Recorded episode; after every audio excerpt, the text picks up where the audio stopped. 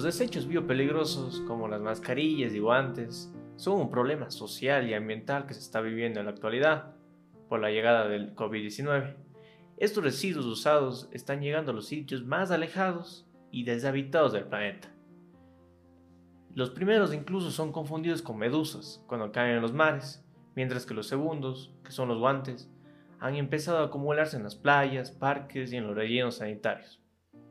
Aunque la cantidad de basura generada en el mundo y la presencia del plástico en los océanos ya era un problema antes de la llegada del COVID, el mal manejo de estos nuevos residuos parece agravar la situación.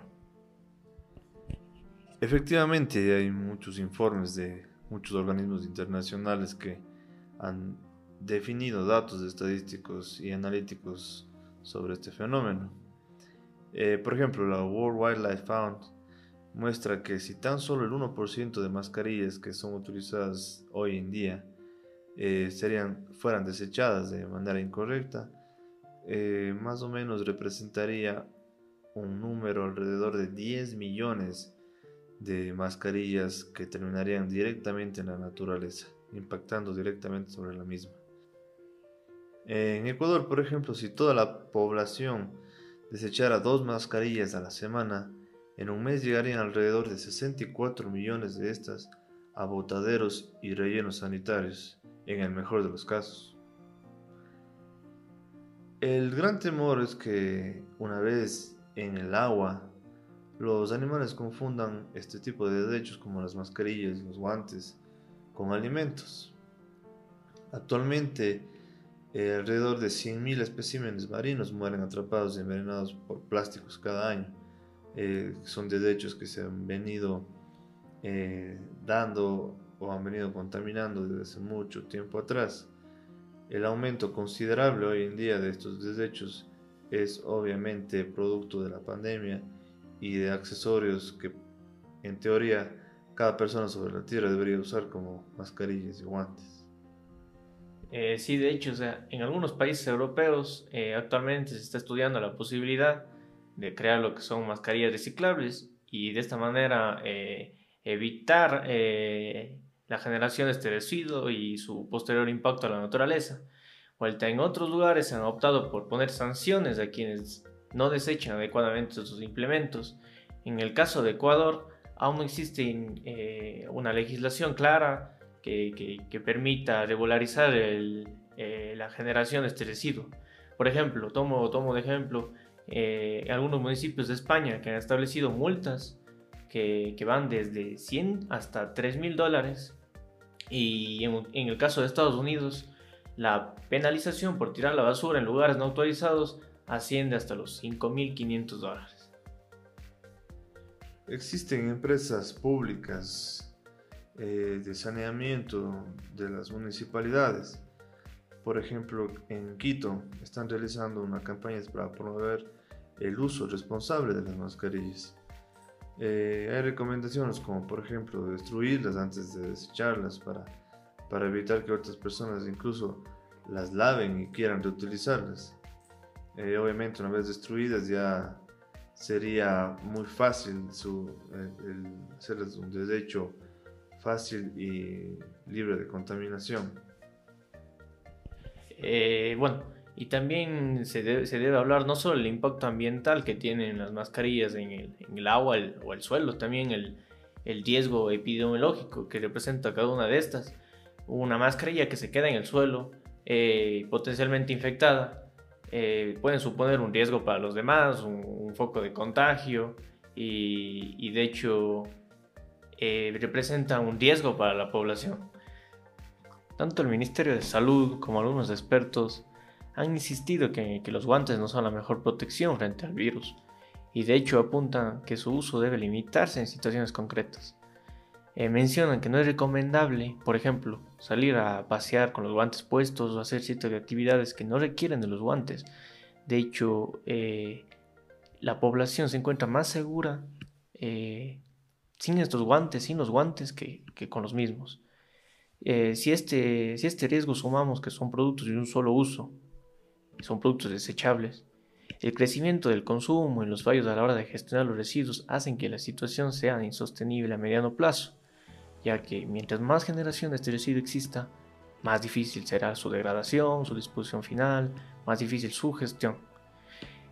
Este problema se solucionaría siguiendo recomendaciones de sanidad, por ejemplo, lavarse las manos frecuentemente, ya sea con agua y jabón, eh, y si no es posible, eh, desinfectarse con gel antiséptico. De esta manera evitamos eh, ocupar lo que serían guantes y evitamos que se genere un residuo más, un residuo que no solo es infeccioso para la población, sino que es de difícil degradación y que normalmente terminan en, cuerpos de agua, terminan en, rellenos sanitarios. Ecuador a medida de esto avanzado, a medida de la situación se ha adaptado y, el COE Nacional ha hecho muchas resoluciones. Por ejemplo, la resolución hecha el 6 de abril de 2020, donde, donde establece que, que el COE Nacional dispone de los gobiernos autónomos descentralizados o municipios, dentro del, marco de su competencia, que emitan y aprueben una resolución o ordenanza municipal que regule el uso de mascarillas y tapabocas en espacios públicos. En la misma se prohíbe eh, el uso de las mascarillas N95 y el uso quirúrgico de la misma. Eh, se modifica lo mismo por lo siguiente. Disponer a los gobiernos autónomos descentralizados dentro del marco de sus competencias que regule el uso de las mascarillas. En la misma se normará el uso obligatorio de las mascarillas quirúrgicas a nivel comunitario, al fin de reducir la, la transmisión del virus, y se restringirá el uso de las mascarillas tipo respirador N95.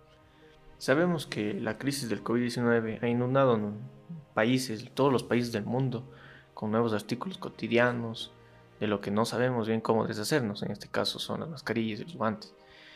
Hace unos meses nadie llevaba mascarilla. Para salir a la calle, nadie conocía el uso correcto de la misma, de los guantes, y hoy, por ejemplo, todos los hogares eh, utilizan este, este artículo como, como medio principal para, para, sobrevivir a esta, esta, crisis sanitaria. Lo mismo sucede con los guantes, también dispensados en, series, en, en serie en hospitales, fábricas, supermercados y comercios, pero su uso masivo está contaminando lo que es el, planeta. Bien, si estos organismos internacionales eh, explican que las mejores formas de deshacernos de estos residuos son eh, separar guantes, mascarillas y material de protección y meterlos en una bolsa plástica aislada, ya que son residuos biopeligrosos, residuos infecciosos, que en contacto con más gente, ya sean los operadores de, del servicio de recolección de desechos, eh, ya sea las mismas personas dentro del hogar, eh, para que no exista una exposición a estas personas, es, es recomendable que aislemos este tipo de residuos. Aislemos en bolsas, eh, obviamente eh, notificando, obviamente avisando que, estas bolsas tienen contenido infeccioso. Eh, lo, recomendable también es introducir esta primera bolsa en otra bolsa que funcionaría como una segunda capa protectora y que a su vez separaría del resto de la basura.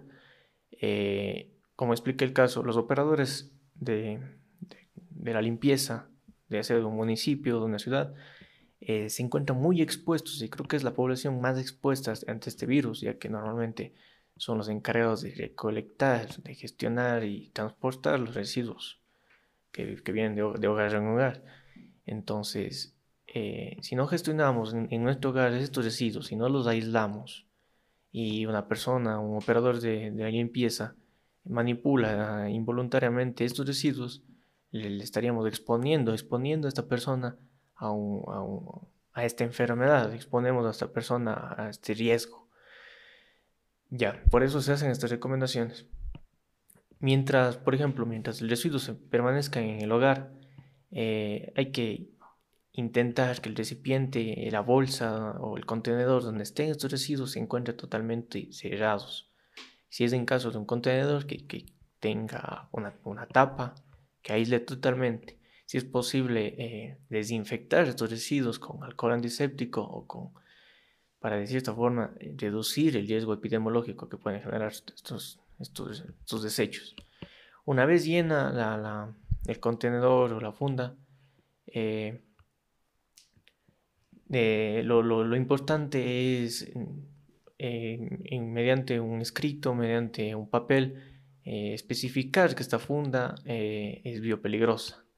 Es, si es posible colocar en fundas de color rojo, que es el color característico de residuos infecciosos, y de esta manera no exponer a más personas. Es importante también saber que, este tipo de residuos no pueden ser reciclables por el momento mientras no se tengan investigaciones claras acerca del COVID-19, ya que las investigaciones que ya hay, que se han logrado hacer a lo largo de estos meses que estamos confinados, eh, demuestran que, este virus puede llegar a, sobrevivir en un ambiente, en un material, ya sea eh, de látex o, de plástico cerca de, de 3 a 5 días. Entonces, lo importante es no volver a reciclar esta clase de productos. No hay cómo por el momento. Primero hay que encontrar una forma de tratarlos, de recuperarlos, de, darles un tratamiento adecuado para desinfectarlos al 100% y de esa manera se puede reciclar.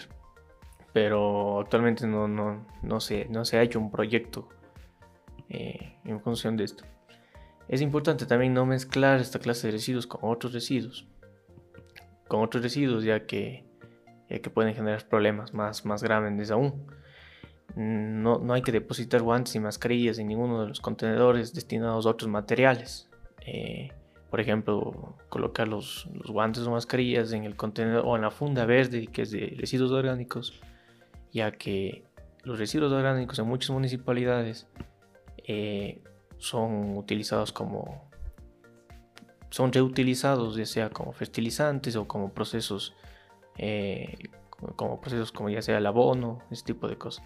Entonces lo importante es no mezclarlos y así evitamos problemas que, que, que, en un futuro al momento de reutilizar los, los, residuos orgánicos de la cocina por ejemplo no esté metida en unos guantes o una mascarilla. Ningún país en el mundo, ninguna sociedad, ya sea desarrollada o subdesarrollada como el Ecuador, estuvo preparada para sobrellevar o por lo menos eh, tratar de contener este tipo de situaciones como es la situación pandémica mundial. Eh, es inimaginable lo que cada nación ha tratado o ha intentado hacer para contener esta, esta plaga. Esta plaga que es histórica y sin precedentes, sin duda. Eh, es por esto que ante un escenario de demanda tan alta de artículos de protección personal, como las mascarillas, como los guantes, y no solamente esto, eh, también se ha utilizado de manera eh, exponencial, ha aumentado la demanda de manera exponencial de equipos como eh, guantes de protección, ya sea de látex o, de cualquier otro tipo de, material, gafas para protección visual, pantallas acrílicas, incluso se han improvisado muchos tipos de, de artículos de protección, incluso incluso trajes, los famosos trajes de, bioseguridad. Eh, al improvisar tanto, al tener una demanda tan amplia de este tipo de artículos y al mismo tiempo que esto dependa la vida de seres humanos, es muy claro y muy obvio que la parte ambiental iba a quedar para un segundo plano. E incluso el día de hoy no sabemos a ciencia cierta cuáles son los materiales con los que una mascarilla o cualquier tipo de, equipo de protección personal esté eh, fabricado. No sabemos su procedencia, no sabemos eh, cómo fue fabricado, bajo qué condiciones, incluso puede ser que no sean las condiciones de aseo em, más eficientes. Pero, como vuelvo a repetir, siendo artículos de una demanda tan grande y que dependan vidas de su uso, es obvio que la parte ambiental iba a quedar para un segundo lado. Eh, en países desarrollados, la gestión de los desechos y, el, y el fin que tiene cada desecho, bueno, se ha venido trabajando de manera notoria, ¿no? se ha visto que muchos países tienen ya la gestión de derechos de una manera muy eficiente, desarrollada, sustentable, amigable con el ambiente. En países subdesarrollados no es ese el caso. Se, está luchando eh, eh, recién por, normas, por costumbres incluso, que sean amigables con el medio ambiente, que se ha, se ha reducido en, en gran porcentaje la utilización de plásticos, de artículos desechables, pero como digo, se, se han empezado a dar los primeros pasos. Todavía existen ríos contaminados con desechos sólidos directamente desembocados ahí. Todavía tenemos esa realidad.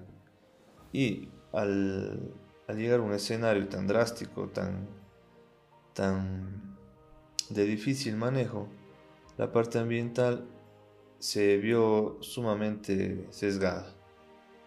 Muchas de las personas no tienen eh, la conciencia suficiente como para saber cómo eh, se desecha una mascarilla. ¿Cuál es el impacto ambiental de una mascarilla? El, ¿Qué material tiene esa mascarilla y cómo le va a afectar al ambiente? ¿En qué tiempo esta mascarilla va a, ser eliminada sin afectar el, el ambiente.